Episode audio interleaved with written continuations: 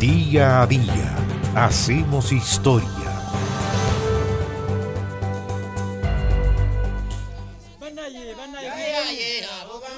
Pasión, fervor, locura religiosa.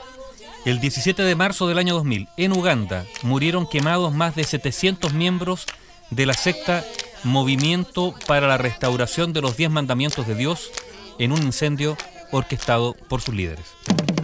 Se trataba de una organización religiosa que creía que el mundo se acabaría a comienzos del milenio. Estaba apartada de la Iglesia Católica, aunque en ella había un grupo de curas y monjas excomulgados.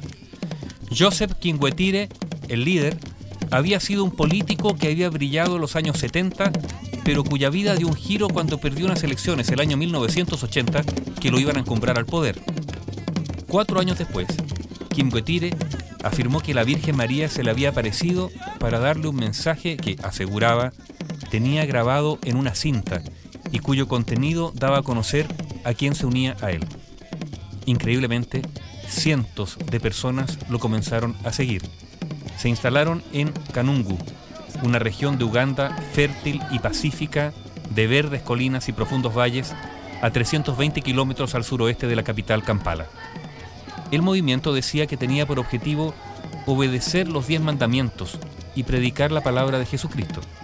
Los creyentes vivían principalmente en silencio y no hablaban por miedo a romper uno de los diez mandamientos, ese que dice no mentirás. La devoción los llevaba regularmente a peregrinar a una colina empinada y rocosa cercana. Después de una dura caminata, los fieles alcanzaban una roca que creían que representaba a la Virgen María.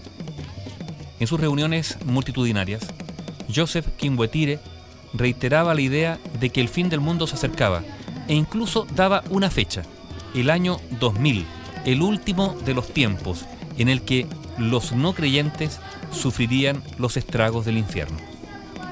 Cuanto más se acercaba al siglo XXI, Joseph más radicalizaba su discurso.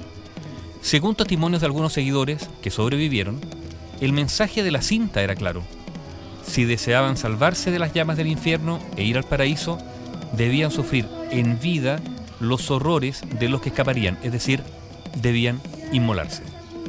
Fue ese 17 de marzo del año 2000 cuando, tras varios días de oración, la locura se desató.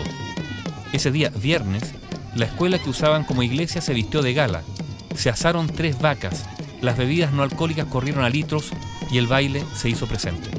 Y es que era un día de fiesta, porque todos estaban seguros que era el día de su salvación. Después ingresaron al templo y cerraron las puertas desde dentro con candados. Las ventanas ya habían sido tapiadas con antelación. Las cerca de 800 personas se rociaron con benzina unos a otros, hicieron un último rezo y se prendieron fuego. El saldo oficial fue de 778 muertos en ese incendio, entre ellos cerca de 80 niños, pero hay que agregar alrededor de 300 cadáveres encontrados en fosas cavadas en el exterior de la iglesia. Se informó que quienes no perecieron entre las llamas habían sido asesinados antes del ritual, pues se habían arrepentido y amenazaban con contar todo al mundo exterior. Una sobreviviente dijo al diario New Vision que tanto Quimbetere como otros líderes oraron el jueves en la noche, abandonaron el campamento y no participaron en las oraciones de la mañana el día viernes, el día del suicidio colectivo. La policía ugandesa inició una investigación contra el líder religioso y descubrió que había estado asistiendo a un hospital psiquiátrico en Kampala antes de la tragedia. Desde el año 2000, Joseph está reportado como desaparecido, aunque hay quien afirma que lo ha visto vivo. Joseph Kingwetere, el líder del movimiento para la restauración de los diez mandamientos de Dios, que alentó ese suicidio colectivo de casi 800 personas en Uganda el 17 de marzo del año 2000. Bio Bio, la radio con memoria.